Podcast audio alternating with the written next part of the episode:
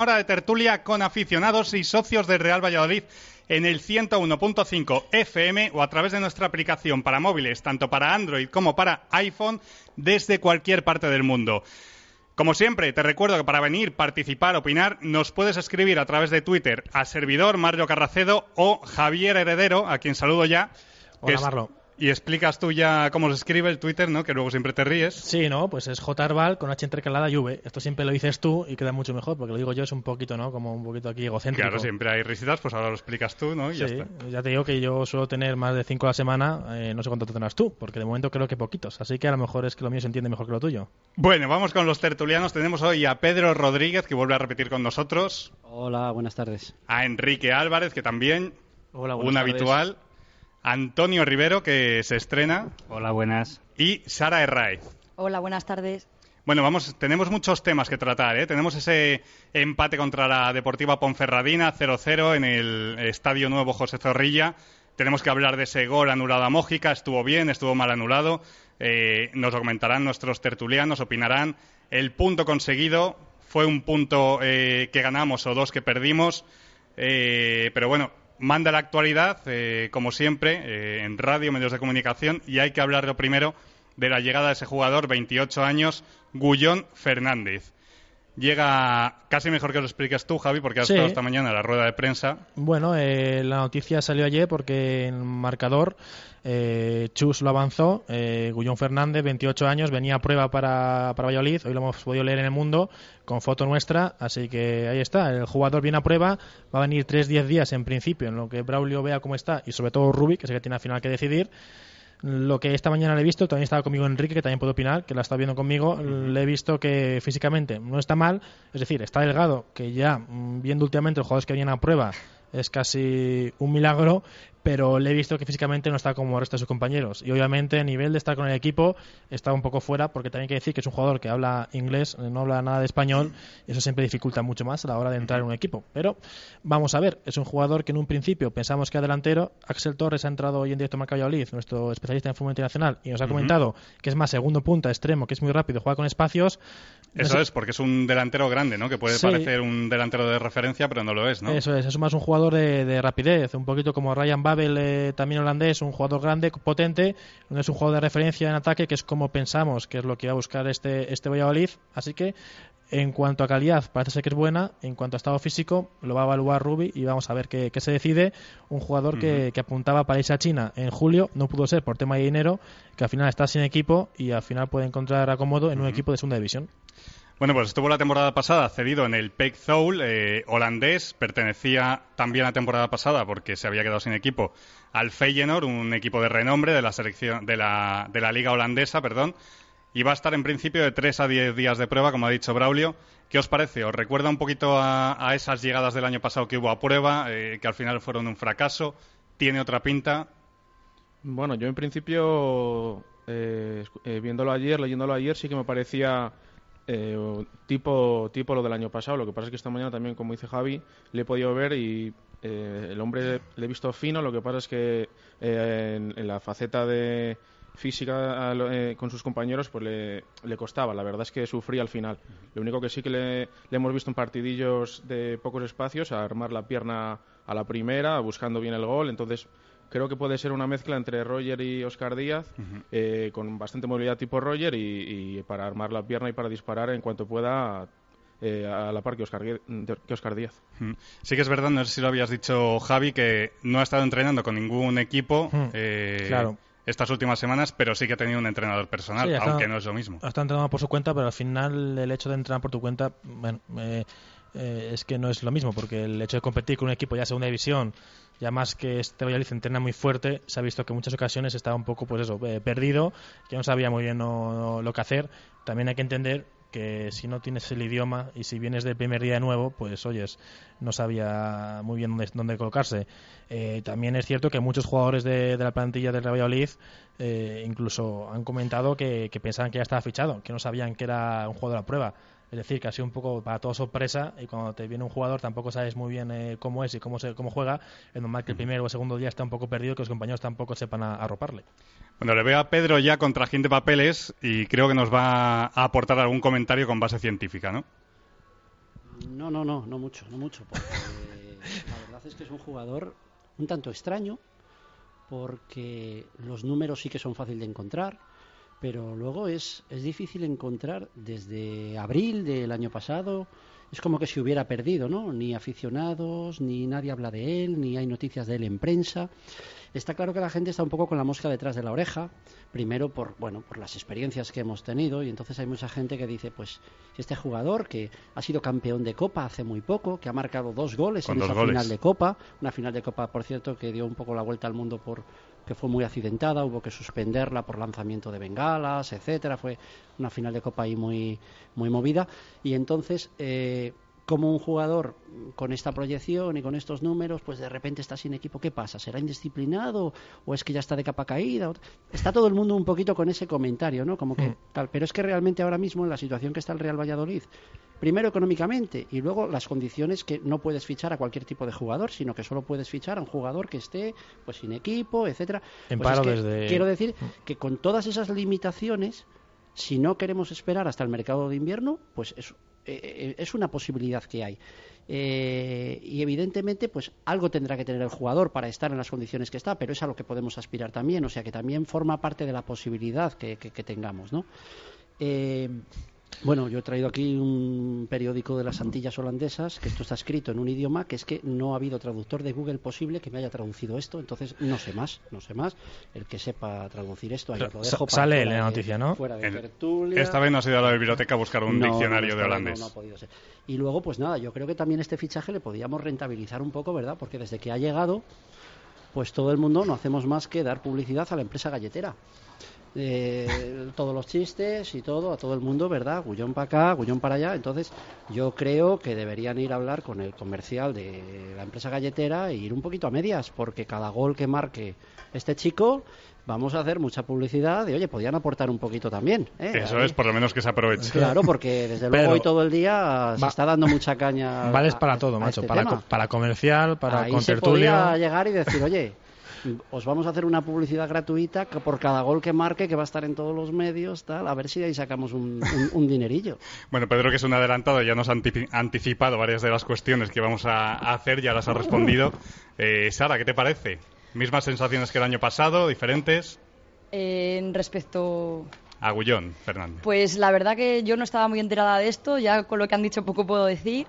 En principio confiaría en, en en Braulio si se ha fijado en él, porque bueno, pues lo que está, los fichajes que ha hecho no son nada decepcionantes, al contrario que en los últimos años. Pero sí que es verdad que no sé, que no, no te acabas de fiar, porque han tocado el mercado español, parece ser que no han encontrado nada o nadie ha querido nada con nosotros. Entonces, bueno, pues si está a prueba, ellos valorarán, como bien habéis dicho. Poco puedo decir porque no, no sabía la asistencia de este jugador, la verdad. Sí, es un jugador que conocemos poco. Eh, Antonio, ¿a ti qué te parece? Bueno, pues un poco lo que se ha comentado, ¿no? Al final uno tiene la sensación de que esto lo vive todos los años y llevan viniendo tres años seguidos jugadores que vienen a prueba, al final ni llegan a debutar. Espero equivocarme, porque bueno, vosotros lo habéis visto y además decís que tiene cualidades y luego lo que ha dicho Sara, eh, la capacidad de Braulio para fichar este año está más que demostrada y supongo que, habrá visto algo positivo en él.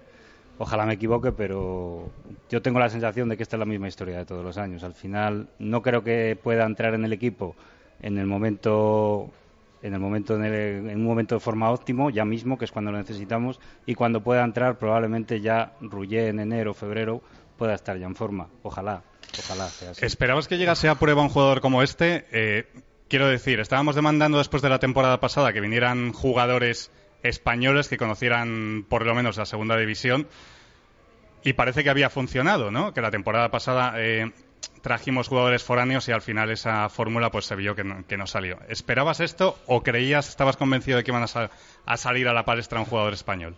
Yo creía que no se iba a traer a nadie, sinceramente. Después de las declaraciones que hizo Braulio de que no se iba a traer a nadie que estuviera en unas determinadas circunstancias, sin equipo y demás, porque al final el Valladolid tiene las circunstancias económicas que tiene, no puede traer grandes fichajes ni gente que esté en un momento de forma porque no se puede pagar. Aparte que bueno, la situación tampoco lo permite a nivel de, fichajes. Y yo creía sinceramente que no se iba a traer a nadie. Eh, que se iba a aguantar, se iba a tirar con lo que tenemos Y mal que bien, pues bueno, las cosas, es verdad que en los dos últimos partidos no se ha marcado y demás, pero yo creo que tampoco hay que sacar las cosas de quicio, se han tenido ocasiones y el matiz entre marcar y no marcar es, es pequeño, ha sido muy pequeño. Entonces, bueno, yo mi opinión es que ojalá me equivoque, pero que no, no creo que entre demasiado en el equipo. Bueno, es decir que todavía no es oficial, estamos aquí hablando como si ya fuese un fichaje del equipo, bueno, viene a prueba y vamos a ver, yo tampoco soy muy amigo de las pruebas. No me parece lo más serio en un club de profesional, bueno, antes de primera a la segunda división. Pero aún así, creo que Braulio dijo que no quería nadie en paro, pero también dijo que si había un jugador o una oportunidad que le fuese muy buena, iban a poder estudiarla. Eh, creo que es el caso. Creo que este es un jugador que ha tenido ofertas de primera, como el Eibar, al que él rechazó por irse a China a jugar, como hemos dicho, y al final lo de China no salió, y creo que es un jugador que tiene condiciones para jugar en una liga superior. Ahora bien, si no está bien físicamente, mm, entonces es cuando está bien que esté a prueba. Viene, prueba 3-10 días. Si Ruby ve que no puede exprimirle en dos semanas, eh, le dirán, pues no vas a... Sí, dime. Para mí el mayor aval que tiene este jugador es Braulio. Eh, de hecho, para mí es el único porque el criterio de fichajes que ha seguido hasta ahora Braulio ha sido muy positivo. Sí, bueno, el único, y bueno, también sus, sus referencias en cuanto a goles el año pasado, ¿no? Es decir, que no es un jugador que viene, te voy a decir, es que no me gusta por ejemplos, pero no es como Valderrama que venía de Suecia, que no venía a demostrar nada. Al final este es un chico que ha marcado en Holanda 80 goles en primera división, que vale que no sea la, liga más fuerte del mundo, pero quiero decir, no me parece que sea un jugador eh, tampoco un Valderrama, un Arbuzi, un Zairi. Me parece Yo desconozco, desconozco los datos estadísticos de este jugador porque me he encontrado con la noticia esta mañana, lo que he podido leer en prensa y lo que decís vosotros, pues me lo, vamos, no tengo por qué obviarlo. Yo lo único que digo es que esta historia ya la hemos vivido otros años y que ojalá me equivoque. Sí, sí, estamos de acuerdo en que otra vez parece ser que otra vez lo mismo, ojalá la prueba. Y ojalá acierten. Y el único aval que para mí tiene este tipo de fichajes es el secretario técnico que está fichando bien. Eh, y que ha dicho hoy Braulio que es un jugador que él le tenía en cartera cuando estaba en el Valencia. Es decir, que es un jugador que ya había pensado en otra cosa que es un jugador. Es así, es un jugador que puede estar un poco desmotivado a la hora de que ya tiene 28 años, que ha visto que en China no puede, no ha conseguido encontrar lo que él quería, que era al final eh, dinero y arreglar su carrera, a lo mejor ahora su motivación, bueno, pues es lo que habrá que buscar, ¿no? Que se motive y que otra vez pueda demostrar lo que ha demostrado hasta ahora. Lo que sí que es cierto es que hay incógnitas, eh, es lo que decías tú, Pedro. Claro, ¿por qué no han traído, eh, por qué este jugador está sin equipo con los números que tiene? Eh, decías tú, Javi, que la, la liga holandesa no es ya más potente, está claro, pero es una de las ligas fuertes de europeas. Eh, no es como el caso que has comentado de Valderrama o el caso de Osorio. Sí. ¿ibas a comentar algo? Eh, sí, dos cosas. Primero, que también a Braulio hay que darle el derecho a equivocarse. O sea, se lo ha ganado, ¿no? Sí, sí. Si este fichaje se ficha y sale mal y sale todo, Braulio habrá hecho un buen trabajo. Igual, o sea, tampoco ahora eh, no le permitamos no poder equivocarse también, ¿eh? que parece que como Braulio está acertando en todo, pues creemos que, que, en esto tiene que acertar también. Ojalá, pero si se equivoca, pues se ha equivocado como nos equivocamos todos. Y luego una última cosa es que yo creo que el tema de que no sea un 9 puro, como decía Axel Torres esta mañana, yo creo que a Rubi eso no le tiene, no le preocupe tanto, porque él dijo que él lo que mm. quería era efectivos, no tanto que fuera.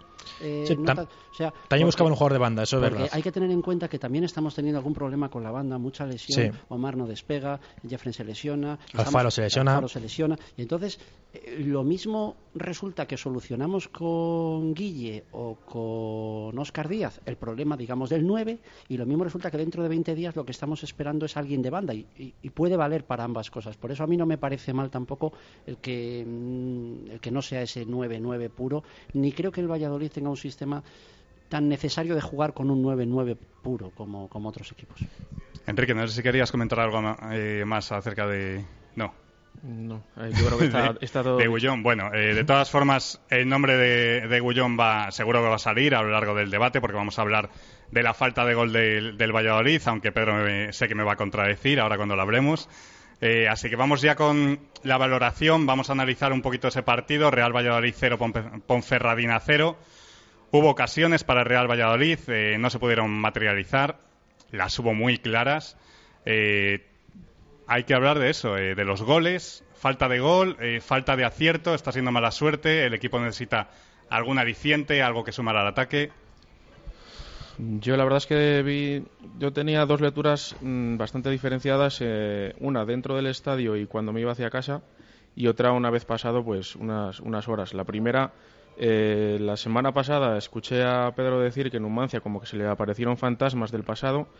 Yo vi allí en el estadio como también un tipo fantasma en, en, el nombre de el año pasado en el partido contra Osasuna cuando perdimos 0-1 que venga a atacar y venga a atacar y venga a atacar y al final nos, falló una, una, clarísima Javi Guerra y, y luego al final nos, eh, nos metieron gol, pues aquí igual, aquí eh, venga a atacar, el, la Ponferradina trincherada, eh, Oscar Díaz fallando ocasiones bastante claras. Y yo tenía la sensación de que sí que se había dejado un poco escapar vivo a la Ponferradina. Lo que pasa es que luego en casa, pues eh, fríamente, pues empiezas a pensar y oye, era, era el, quinto, el quinto equipo en la clasificación, no dejas de, sumar algo. Eh, luego también mirando los resultados, pues es una competición muy, muy igualada, quitando creo que el Barça B, que ganó de, más, el, mm. el Mallorca el Betis también volvió a perder, entonces dejas de, sumar dos puntos, pero sobre todo sumas uno que, que, y todavía te mantienes con esa derrota, la única en el casillero. ¿no? ¿Te parece que ha mejorado el equipo? ¿O fue solo por el partido, este partido contra la Ponferradina? ¿Ves que quizá van encajando mejor las piezas? A mí me gustó la forma de, jugar del equipo. Lo único que si hay que poner un pero es, es eh, la falta de acierto de cara al gol. Eh, vi que, que no vamos, tenemos poca profundidad y luego muchas veces, mm, no es por poner símiles, pero casi nos queremos el Barça, a veces pienso, porque eh, prácticamente hay que llegar hasta la área pequeña para tirar y tenemos jugadores que yo creo que lo pueden hacer bastante bien tirando desde lejos. Entonces, pues es la sensación de que sí, que el equipo está bien, estamos en una posición buena en la tabla, no se pierde, pero, pero falta una, una chispita, te quedas con ese regusto que, pues que, que a lo mejor cuando los goles entren, que no la verdad es que no es preocupante, pues, pues el equipo pues irá muchísimo a más, desde luego. ¿Sara? Pues a mí me pasó un poco al contrario que a Enrique. Yo cuando estuve en el estadio viendo el partido, pues bueno, dije, bueno, pues un puntito. Pero luego ya cuando llegué a mi casa, vi resúmenes y demás, me cabré un poquillo. Porque sí que creo que, que fue una clara visión de que falta un delantero centro. Al contrario que comentaba antes Pedro, mm, los fallos que tuvo Oscar Díaz eh, cambiar a Verdis, que parece que, no sé, creo que es un jugador que no nos gustaba a prácticamente nadie y es el único que, de cara al ataque es el que más está demostrando. Casi le pondría a él hasta de delantero centro, visto lo visto. al final hace de todo. Sí, al final casi me va a gustar y todo. Yo creo que, que, perdimos dos puntos claramente. Al final pudimos habernos llevado el partido incluso con dos goles, yo creo. Ahora Pedro va a decir lo contrario. No, a ver, eh, sí que es verdad que es un partido que tiene muchos análisis, depende en qué momento lo analices. Si es justo en el campo, si es justo al día siguiente, si es tres días después, es, curioso, ¿no? Y a unos de una manera y otros de otra. Hmm. Primero, hay mucha gente que estaba confundida con el rival. Los partidos también hay que analizarlos en función del rival. Mucha gente tiene una misión, una, una cosa de que la Ponferradina es un equipo poco menos de segunda B. O de tercera, La Ponferradina es un equipo que está donde está ahora mismo por méritos propios y que tiene arriba tres jugadores como son Yuri Berrocal y Pablo Infante que yo creo que son tres jugadores que podrían ser titulares en cualquiera de los equipos de arriba. y, a Corán, que no jugó todavía por lesión, que es un pedazo de. Estamos hablando de un equipo eh, y a ese equipo solo le concedimos dos, tres ocasiones de gol al final. Eh, empatamos un partido que otros años perdíamos. Eh, también, si lo miramos por ahí, yo también lo diría así. Sí. Y luego yo os quería dar un dato. Eh, si cogemos, mirad, si cogemos los equipos que están en teoría para ascender a primera y en las ocho jornadas, en las nueve jornadas que llevamos, vemos los enfrentamientos directos. Sí. Eh, empezamos desde la jornada 4, Sporting Girona, empate a 1. Jornada 5, Girona Betis, ahí ganó el Betis 1-3. A partir de ahí todos son empates. Sporting Valladolid 1-1. Las Palmas Sporting 1-1. Valladolid Betis 0-0.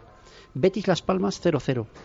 En esta última jornada, Valladolid y Ponferradina, que estaban arriba 0-0, y el Recre y el Sporting, que también están arriba, empatan también a 1. Eh, quiero decir que, salvo el partido este de Girona, está todo súper, súper igualado, entre los equipos de arriba. No es fácil, nadie gana a nadie. O sea, no estamos fuera de lo que es lo, normal. Eh, y a partir de ahí hubo ocasiones, no se metieron, otro día se pueden meter. Y que la gente no se confunda, que puede venir un delantero centro que no sea Oscar Díaz, pero que nadie nos asegura que las vaya a meter todas. También fallará algunas. Entonces, mm, eh, yo eh, sí que es verdad que me hubiera gustado que la adaptación de Oscar Díaz al puesto hubiera sido un poquito más rápida. Yo esperaba que ya estuviera un poquito más adaptado y le veo un poquito. Me preocupa a veces la actitud de Oscar Díaz. Le veo un poco como Javi Guerra cuando pasaba mucho tiempo y no metía goles. Me da miedo. Quiero decir que me da miedo que se, que, se ofusque un poco en ese sentido, que se desespere, que sería la mejor, la mejor palabra. Yo mm, creo que si seguimos apostando por él, yo creo que los goles van a seguir entrando. Otra cosa es que también a lo mejor llega un punto que a lo mejor eh, si no se termina de adaptar del todo, pues a lo mejor también estamos perdiendo un gran jugador en su posición y a lo mejor también me gustaría ver a Guille de inicio. es que es que yo sigo manteniendo y lo creo, porque es que creo, creo que Oscar Díaz es delantero centro para mí, que decir, es 9 y siempre ha jugado de 9 en todos sus equipos. En el Lugo jugó de 9, en la Colcón jugaba de 9, en el Leche jugaba de 9 y en el Almería pasado jugó de 9, exceptuando al final de que le metieron de, por la banda. Que creo que es un jugador que es un 9, pero que no está metiendo goles, pero que, que está teniendo ocasiones. sí, pero bueno, que tampoco, no estoy preocupado por el hecho las está tirando las nubes, ¿eh? te quiero decir. Es que, me refiero que no estoy preocupado por el hecho de que se la sacaron de debajo de la portería. claro. Es que también hay varias, hay bastantes formas de fallar goles, ¿eh? Hay fallos, verdad, que decimos todos, y, y estos están siendo fallos que, que, que son por, y el no llegar por, por centímetros. Eh. para mí es una situación de delantero centro. Ha fallado dos goles puntuales el otro día, pero estaba en el sitio y ha rematado a puerta.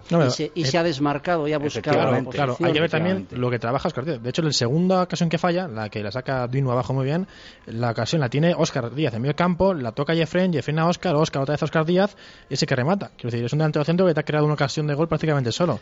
Que no hay que mirar solo si mete o no mete gol. Yo, seguiría, yo seguiría confiando en él. Lo que sí que estoy de acuerdo con el compañero es que hay, hay el otro día yo creo que terminamos siendo demasiado previsibles y se abusó muchas veces de la misma jugada. Yo creo que hay jugadores para hacer disparos desde fuera del área.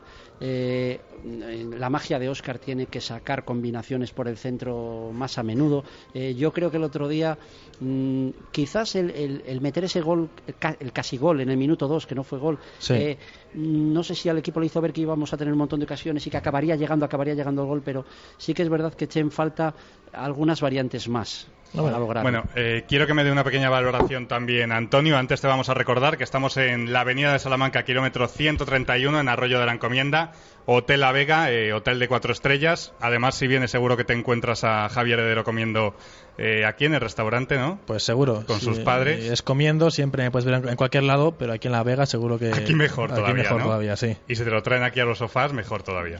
Yo sabes que soy bastante cómodo para todo y para comer también. No me gusta mucho esforzarme. Eh, Antonio, pequeña valoración del partido, perdón. Bueno, pues un poco lo que decía Pedro. Yo creo que la gente está muy preocupada con la falta de gol y a mí me preocuparía mucho más el encajar goles, como se han encajado otras temporadas. Y es una faceta que estamos mejorando muchísimo. Llevamos tres partidos sin encajar. Entonces, el tema de, de no marcar goles se están generando en muchas ocasiones, ocasiones muy claras que lo normal es que entren y son por circunstancias puntuales de un partido. Lo que pasa que bueno, han coincidido dos partidos en casa que se han merecido ganar en los dos partidos contra el Betis y contra hmm. y contra la Ponferradina y no se ha ganado porque se han fallado las ocasiones, pero al final nos acordamos de estas cosas y por ejemplo no nos acordamos del día del Alcorcón que a lo mejor pudimos perder en la primera parte y se sacaron esos tres puntos, ¿no? Al final hmm. yo creo que son te acuerdas de lo que no te va bien, pero no te acuerdas cuando te van bien las cosas y al final el, gol va a llegar. El gol va a llegar porque hay jugadores, hay calidad arriba, hay calidad porque el Valladolid es un equipo que en segunda división es grande y tiene calidad. Eh, estamos en la parte alta de, la tabla por nuestros propios merecimientos. Y mientras no nos metan goles, a mí no me preocupa. Has comentado eso, la solidez defensiva del equipo. Hoy voy a hacer un poco de Pedro y voy a dar un dato. Somos el octavo equipo europeo o de las ligas europeas menos goleado, cinco goles en nueve, en nueve partidos. Eh, Sara, eh, quería que me des tu, opinión también sobre Óscar Díaz. ¿Sigues confiando en él como, delantero centro, como punta? Eh, ¿Te gusta un poquito más retrasado y hay que buscar otras soluciones? Yo es que creo que lo que le está jugando en contra es que como Roger ha causado muy buenas sensaciones en toda la afición y a él hemos visto en banda y de media punta y lo ha hecho muy bien, pues yo creo que está jugando un poco en contra de eso, que ahora que está jugando de delantero centro eh, sí que tenéis razón en que siempre está, bueno, por las que falla, pues bueno, son muy claras y tal. También el otro día es que no le salió nada la, falta en el gol que metimos. Mm, no sé, yo creo que igual le puede estar mm, pasando un poco factura a eso, las buenas sensaciones que causó Roger, las que causó él en, otra, en otras posiciones y que no le sale nada. También es pronto, pero, pero no sé. Yo tengo dudas. Yo creo que, el- que él no está preocupado. Esto es mi, sensación por cómo le veo a él. ¿eh?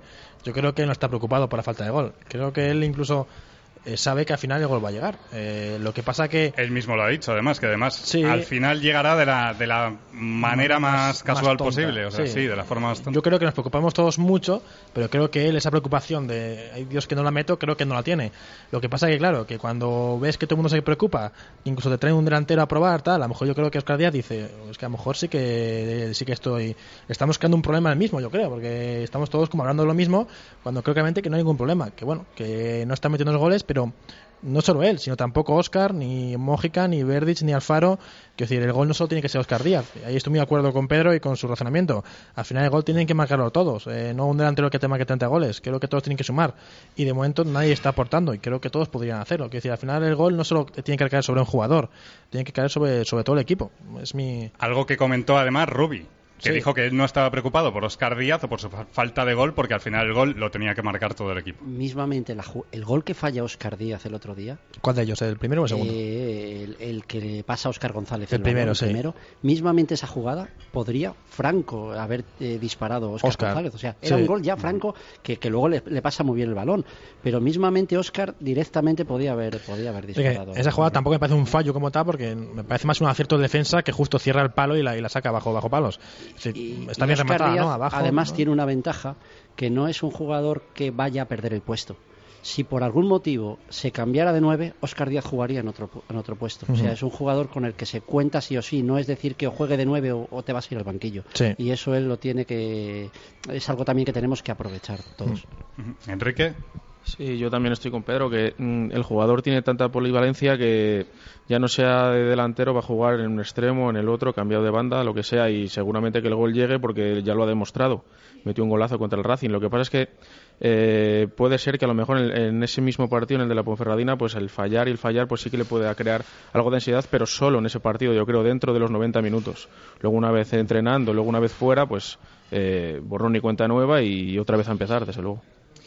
Otro tema que tenemos que comentar y que del que estamos hablando mucho a lo largo de la temporada, que es el tema de los extremos. Eh, salieron de titulares Mójica y Verdic y cambiaron eh, algo paradójico, porque parece que eh, y Verdic serían más de recambio, más para eh, llevar hacia arriba o como revulsivo del equipo. Salieron por ellos Omar y Jefren. Sara, ¿qué te parecieron los cambios? Pues no sé, yo no- en el momento que les hizo no estaba muy de acuerdo, porque es verdad que últimamente vienen mostrando cosas muy positivas, mm, han evolucionado bastante. Pero bueno, yo creo que luego fue un acierto, porque los momentos de ataque del Valladolid más claros fueron cuando cambió a esos dos extremos. Pero bueno, Mójica creo que hizo muy buen partido, quitando que no sé qué le pasaba, que no controlaba ningún balón, pero bueno, hizo muy buen partido. Verdis, la mejoría que tiene cada partido es mucha. Omar estuvo más acertado que en otras ocasiones. Parece que no estaba tan perdido como otras veces. Y Jeffren, pues yo creo que todavía le falta mucho por, por demostrar, porque a priori creo que es uno de los mejores extremos de la categoría, sin duda. Pero entre sus lesiones y no sé, que no acaba todavía de explotar. Yo creo que le falta tiempo. Mm, sí que volvería a poner otra vez a Verdis y a Mojica de titulares. Yo creo que están haciendo méritos para ello. Antonio, antes le voy a dar un palito a Sara porque nos ha dicho que venía con la garganta un poco fastidiada y al final nos va a quitar el puesto a ti y a mí, Javi. Mm, A mí fácil, tampoco. Antonio, Bueno, pues eh, yo creo que ahora con el estado físico que tienen Jeffren y, y Omar, bueno, Omar físicamente no está mal, pero a mí me cuesta verle, sinceramente. ¿Pero por qué, no, por qué no juega? ¿Te cuesta verle o porque te cuesta Porque verle? Cuando le veo jugar no juega y Ah. cuando no juega no juega tampoco. Entonces al final no sé, no sé lo que le pasa y es un jugador que es una pena porque técnicamente es un prodigio, pero no le veo, no le veo. Entonces ahora mismo los dos extremos titulares, pues estando en las condiciones Jeffren de recién salido de una lesión, que para mí es un titular indiscutible en condiciones óptimas, pues tienen que ser los que son. Además aportan en defensa, eh, ayudan y bueno, es verdad que técnicamente no son ninguno de los dos un prodigio, eso está claro pero llegan al fondo de- del campo y el- por ejemplo el de otro día con la Ponferradina Mójica no, no cuajó grandes centros ni muchísimo menos, pero por ejemplo el día del Girona era un partido de otro nivel porque el Girona vino a otra cosa, pero llegó a banda y centró con, con calidad. Centró tenso, centró al centro del área, notamos la carencia de un delantero, Sí. pero, pero llegó, llegó bien. Y yo le veo que, que puede ser el, la, la flecha que tenemos que tener en, en el campo. Me voy a parar en algo que has dicho. Has dicho que para ti Jeffren es titular indiscutible por lo que hemos visto aquí en el Real Valladolid o por lo que hemos visto en su trayectoria como jugador. Bueno, ahí eh, te voy a dar la razón por la trayectoria que tiene el jugador. Aquí no ha llegado a explotar porque ha estado lesionado más tiempo que jugando. El año pasado, el primer día que jugó, salió con mucho ímpetu y tuvo una rotura de fibras. Hmm.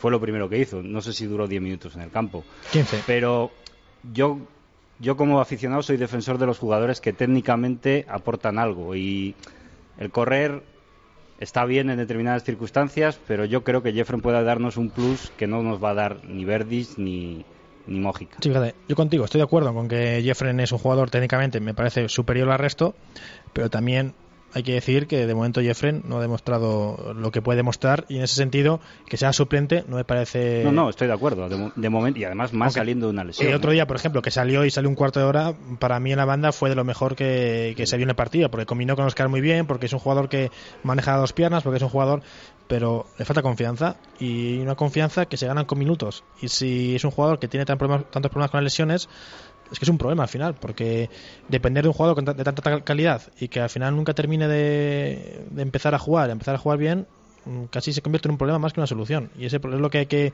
intentar con Jeffrey, que, que al final no sea problema, que la solución sea que Jeffrey, si tiene que jugar media hora, que juegue media hora, pero que esa media hora juega al 100%. Habrá que darle minutos y en la forma que se le están dando, Es que- entrando en las segundas partes con, con fútbol, con minutos e intentando que entre en el, en el esquema del equipo y que él vaya cogiendo confianza. Estoy totalmente de acuerdo contigo. El problema que veo yo con Jeffren es que él mismo sabe que todos esperamos mucho de él. Y entonces, por ejemplo, el día de Racing, eh, lo he comentado hoy, él se notó que estaba sobrecargado, pero que decidió arriesgar porque quería jugar y se lesionó para un mes. Es decir, él siente esa presión de que tiene que hacerlo bien porque hay muchos ojos puestos en él, porque al final es un chaval que ha salido de Barcelona, que ha jugado en la cantera del Barça, que viene de, de apuntar mucho y no está haciéndolo bien. Entonces, esa presión que tiene es la que le está generando al final, yo creo, el estrés que le producen las lesiones. El hecho de tener una sobrecarga el día antes o la mañana antes y no ser capaz de decir, oye, pues a lo mejor mejor no hoy no juego y espero una semana y me recupero bien.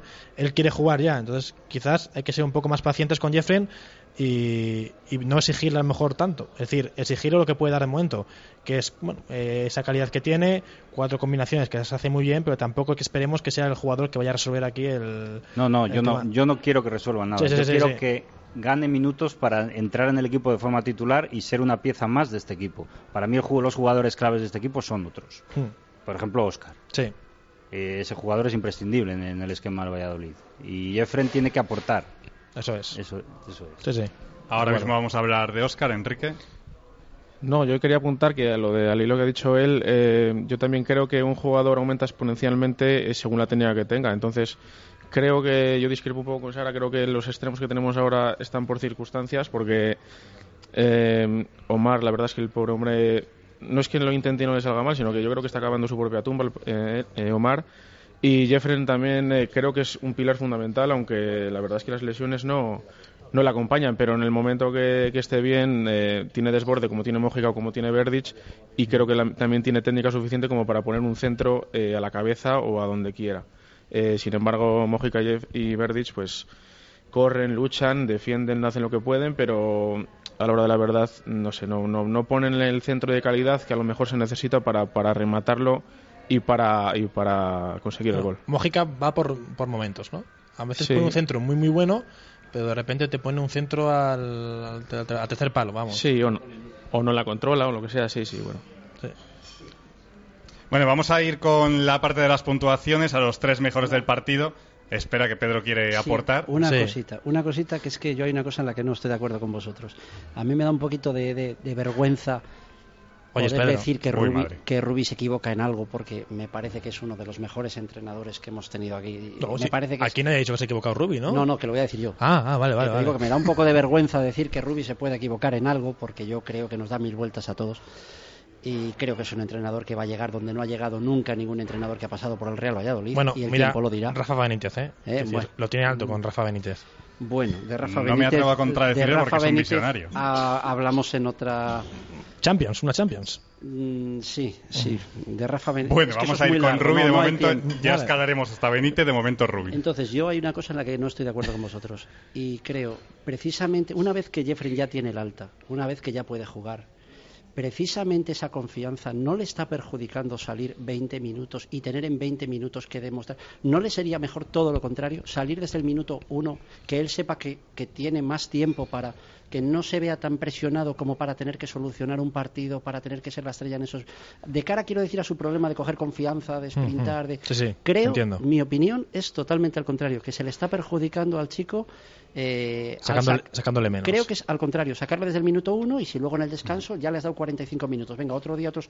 Es mi opinión. De todas formas, no sé si te refieres a este último partido, porque si no me desmiente Javi, esta misma mañana ha dicho Jeffren que tampoco estaba para los 90 minutos. Sí, sí, no, él es consciente de que no está para jugar todo. Obviamente, un jugador que lleva sin jugar cuatro semanas, todo no quiere jugar. Pero que, mm, obviamente, si le dicen a elegir, Jeffrey preferiría ser titular, eso sin ninguna duda.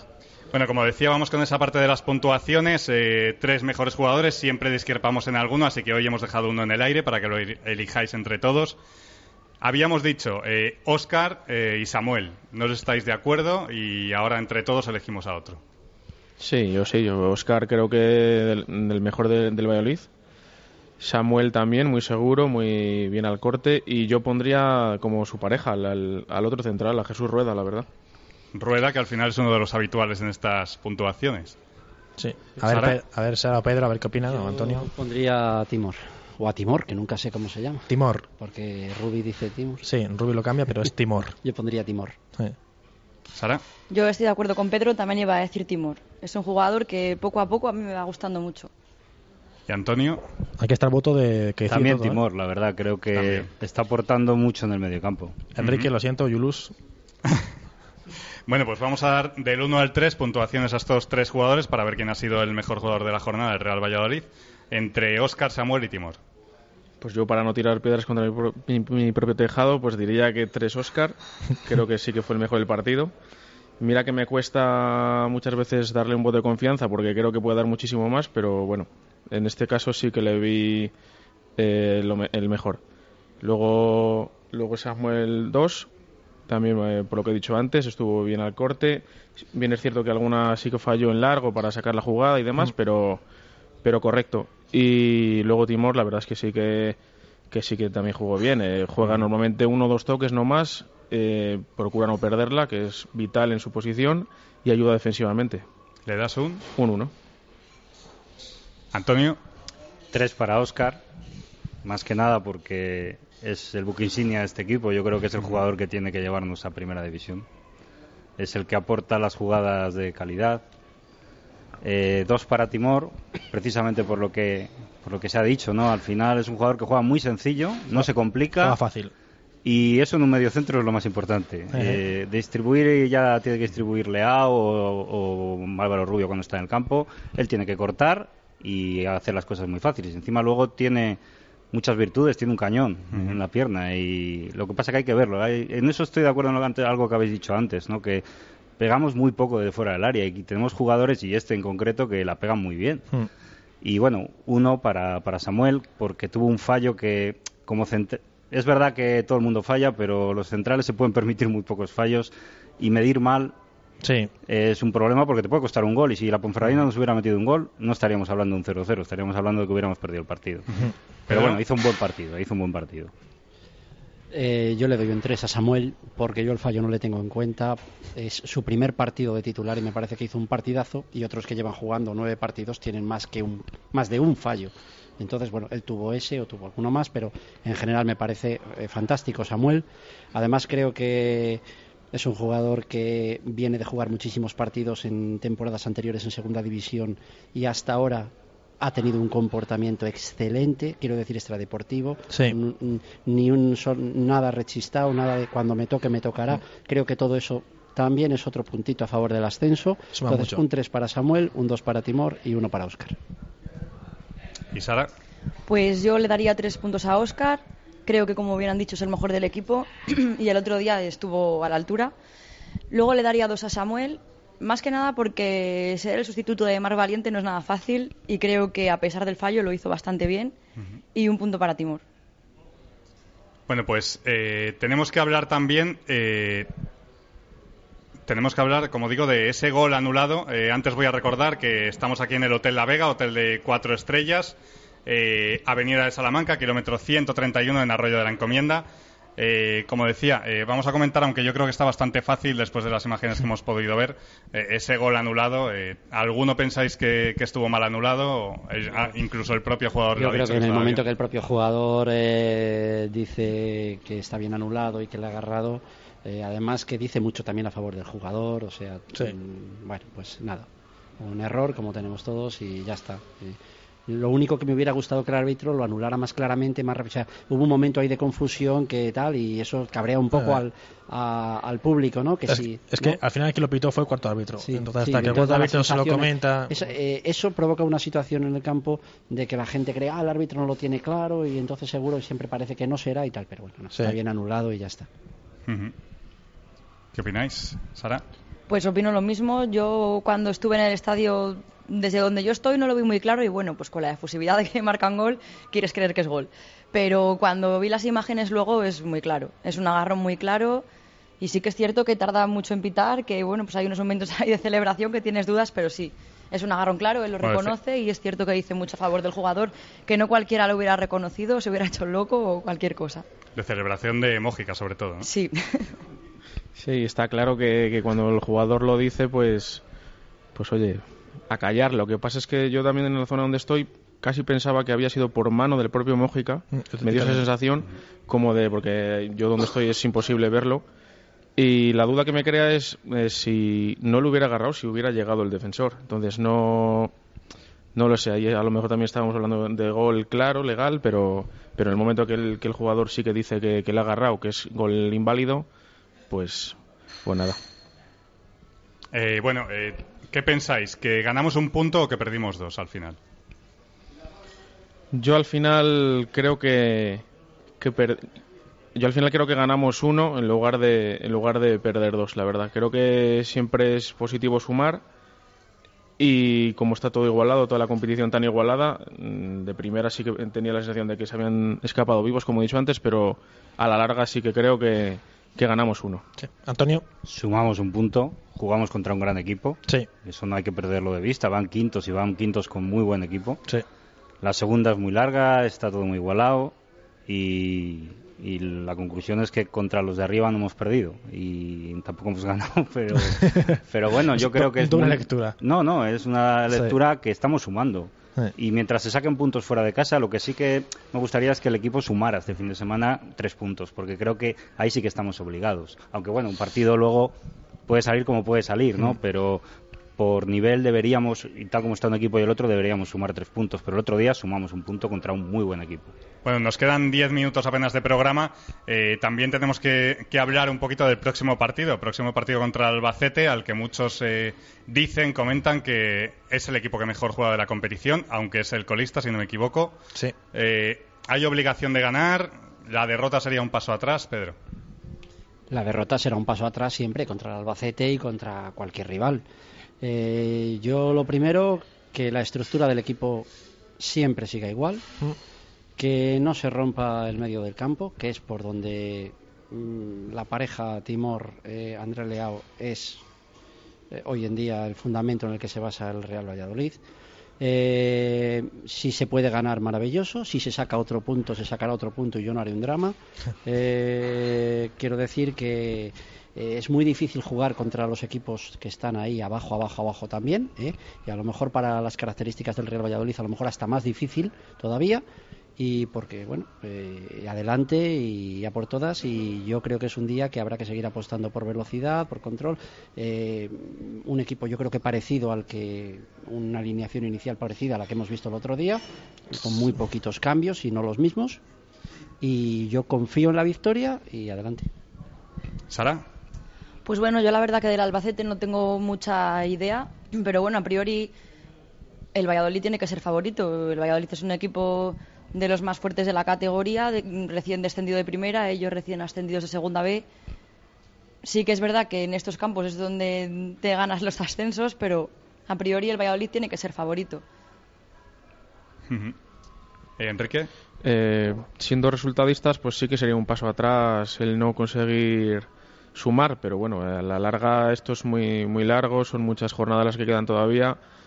Y mientras el equipo esté bien planteado, sepa lo- a lo que juega, eh, se creen ocasiones, se pueden materializar, pues lo que dice Pedro, si es un punto muy bien, si son tres muchísimo mejor.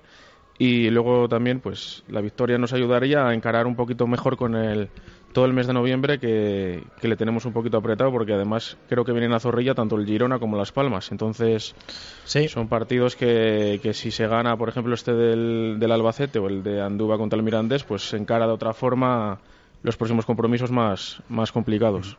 el Girona que hemos visto un dato curioso antes, Javi, ¿verdad? Que es el equipo que menos pases da de la liga. Eso es, el equipo que menos pases da en cuanto a pases completados y el líder de la competición, demostrando que muchas veces el juego efectivo no tiene que ver nada con, con el juego Eso preciosista. es, como siempre, curiosidad. Respecto al partido del Albacete, pues yo creo que hay que salir a sumar. No me cabe duda que van a salir a sumar. Sí. Valladolid no concibe otra cosa. Eh, como digo, estamos en segunda, pero bueno, como dice un amigo mío, eh, aquí somos cabeza de, de ratón, en primera somos cola de león. de león, sí. Pues aquí tenemos que salir a sumar. Y el Albacete es verdad que juega muy bien al fútbol, pero eso puede ser una ventaja para nosotros. Eh, yo creo que a nosotros se nos van a dar mucho peor los equipos Que se encierre. que se cierren, que hagan un fútbol más rocoso y no los que jueguen al fútbol intenten eh, dominarnos con la pelota. Tenemos argumentos y calidad para, para resolver esas situaciones. ¿Harías algún cambio en el 11 de cara al siguiente partido? Tal como están los jugadores ahora mismo, no. No. Que sepáis que nunca hemos ganado en octubre en Albacete. Nunca, nunca, nunca. Nunca. Bueno, pues En esta, octubre. esta será la primera ¿Cuántos vez. partidos hemos jugado allí? No? En... Uno. Ah, claro, claro. Es que pensé- 4-2 perdimos. ¿eh? 4-2 ¿Qué perdimos temporada? Con, con gol de con, do- con gol de Quevedo. eh, en el año Quevedo. 95. Vale, vale. La única vez que hemos jugado en octubre en Albacete. Es que la última victoria ya se remonta al año 2007, 0-2, la última vez que ganamos, enero de 2007, goles de Mario Suárez y Llorente. Sí, y Llorente, me acuerdo ese partido, sí. Fíjate, yo, Enrique, en cuanto a los cambios, sí, fíjate, yo pienso y creo que va a cambiar Rubi la delantera y va a jugar con Oscar Díaz por la banda y arriba Guilla Andrés. Esto es la, sens- la sensación que yo tengo, ¿eh? Por eh, jugar esa variante. Creo que le va a dar la oportunidad de Guilla Andrés arriba y jugar con Oscar Díaz en banda. Pero bueno, esto es algo más, algo que creo que me la juego por esto, pero vamos, no lo digo por conocimiento, ¿eh? Mm, No sé, yo creo que también va a plantear el mismo once que, que el pasado sábado. Si bien es cierto que a lo mejor al ser dos equipos que quieren el balón, que quieren jugar, que quieren dar espectáculo, pues se ve un partido menos rocoso y a lo mejor eh, tiene minutos Álvaro Rubio en lugar de en lugar de Timor. Mm, no lo sé. A lo mejor ese es el único cambio que no a lo mejor de inicio, pero sí que en función de cómo vaya el partido mm, Sí. haría yo si fuera Rubi. Es que yo creo que Rubi siempre suele cambiar más la zona de ataque que la zona de. Bueno, quizás la defensa toca mucho el lateral derecho, pero el resto suele hacer menos cambios. Suele tocar más la zona de ataque, pero yo creo que al final, donde en un partido los equilibras, es por esas zonas, bandas, delantera, y creo que por ahí puede haber un- algún cambio. El hecho de quizás a Oscar Díaz le ponerse la banda para que, eh, bueno, esté un poco más relajado en cuanto al gol y dar la oportunidad a Guilla Andrés y jugar con la banda izquierda, por ejemplo, con Verdic, que puede tener más. Bueno, no sé. Un dato, si Sí. se cumpliera lo que dice y, Os- y Álvaro Rubio jugara de titular, sería su partido 400 Ah, como titular. Sí. En el- este, en la- este ya le estabas esperando, ¿eh? en toda, su, lo en toda su carrera, ¿no? pasada. En toda su carrera, no en En toda su carrera sería Sí. su partido 400 como titular en un equipo. Casi nada, ¿eh? Eh, Álvaro Rubio. Y entre segunda y primera división. No. Entre segunda, entre primera, segunda y no sé si segunda B eh, Mm, también. Pues vale, creo vale. que segunda B con el Zaragoza B. Vale, también. perfecto. Sara, ¿algún cambio en el 11?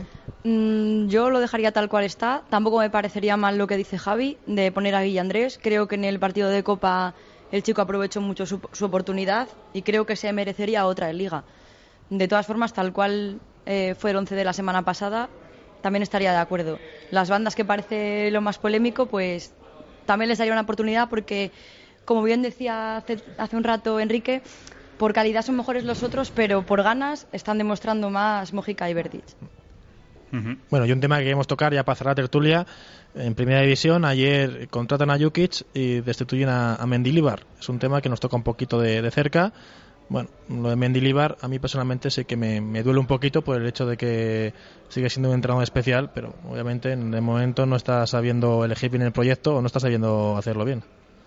Enrique. Está claro que Mendilibar pues ha calado mucho más aquí en, en Valladolid que, que Jukic, pero bueno, los resultados como no acompañan y siempre siempre se ve por ese rasero, ¿no? Pues viendo la clasificación, viendo los puntos que tiene cada equipo y si no, aunque se juegue bien, no se no se logra puntuar, pues al final lo que prima es eso, el resultado.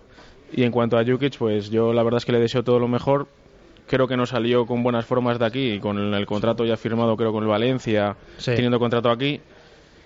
Pero bueno, que saliera por la puerta de atrás nos ayudó, creo que hizo buen plantel y la verdad es que le, dese- le deseo todo lo mejor. Sí, bueno, el Jukic quizás sí que salió un poco mal de aquí, ¿no? Pero bueno, eh, Sí, sus dos años fueron muy buenos. sí, está claro, está claro. Formó un equipo de segunda para primera y consolidarnos en primera, está claro. Sí. Eh, Antonio. Bueno, yo personalmente siento más lo de Mendilibar, es un entrenador que creo que, que aquí ha calado mucho. El tema Jukic, pues bueno, a nivel personal, pues yo no me siento tan identificado con él, aunque es verdad que, que el fútbol que, que imprimió al equipo y la forma de jugar y el carácter que le dio, pues nos hizo subir a primera, nos hizo mantenernos un año. Sí. Y So- luego cómo se fue o no se fue, pues son temas ya personales de cada uno. Y supongo que cada uno mira su interés personal. Él vería que en aquel momento le interesaba marcharse a Valencia. Claramente se equivocó. y son temas de otra índole. Pero bueno, hay que estar agradecido a Yukis en la forma en la que, en la que nos, nos hizo ascender, ¿no? Pero bueno, personalmente siento más lo de Mendilibar. Eh, Nos toca más el tema del Levante porque están ahí Víctor Pérez y Diego Mariño que siguen siendo a día de hoy jugadores de Real Valladolid. Así que ese tema nos toca un poco más porque con Mendilibar, Mariño ahora estaba jugando y con Víctor Pérez eh, no. Así que a lo mejor ahora con el nuevo entrenador que dicen que puede ser Lucas Alcaraz, vamos a ver qué es lo que pasa con, con los dos. Y noticia de última hora, Marlos, si, si os parece lo comento, Santi Castellejo, entrenador del Llagostera, el primer entrenador de segunda división que cae sustituido, que estuvo a punto a punto de venir al, al Valladolid B, al final no se pudo dar porque se fue a Llagostera, y así que fíjate, el primer entrenador que cae, al final aquí, paciencia poca, ¿eh? Bueno, pues Es ya que- con este, con este, Sí. perdona que te corte, Pedro, porque ya nos tenemos que despedir. Nos quedan dos minutos eh, apenas. Sí. Eh, os despido a todos. Eh, Sara Herraiz, ¿qué Bueno. tal? ¿Has estado a gusto, cómodo? Sí, sí, sí, está muy a gusto. Muchas gracias por la invitación. Me alegro. Pedro, Nada, venga, muchas gracias. Buenas tardes. Enrique Muchas gracias y para cuando queráis. y Antonio, que también se estrenaba hoy. Muchas gracias, un placer. Bueno, Javi, pues te despido. Un saludo. A ti hasta mañana. Hasta mañana, a ti te veo todos los días. Me tienes ya un poquito hasta el Gracias- gorro, pero gracias bueno. a Dios. que Bueno, hasta, hasta aquí hemos llegado. Nos escuchamos mañana en directo Marca Valladolid de 1 a 3, recordad, eh, con Chus Rodríguez, conmigo y con Javier Heredero. Muchas gracias por acompañarnos. Un saludo. Adiós.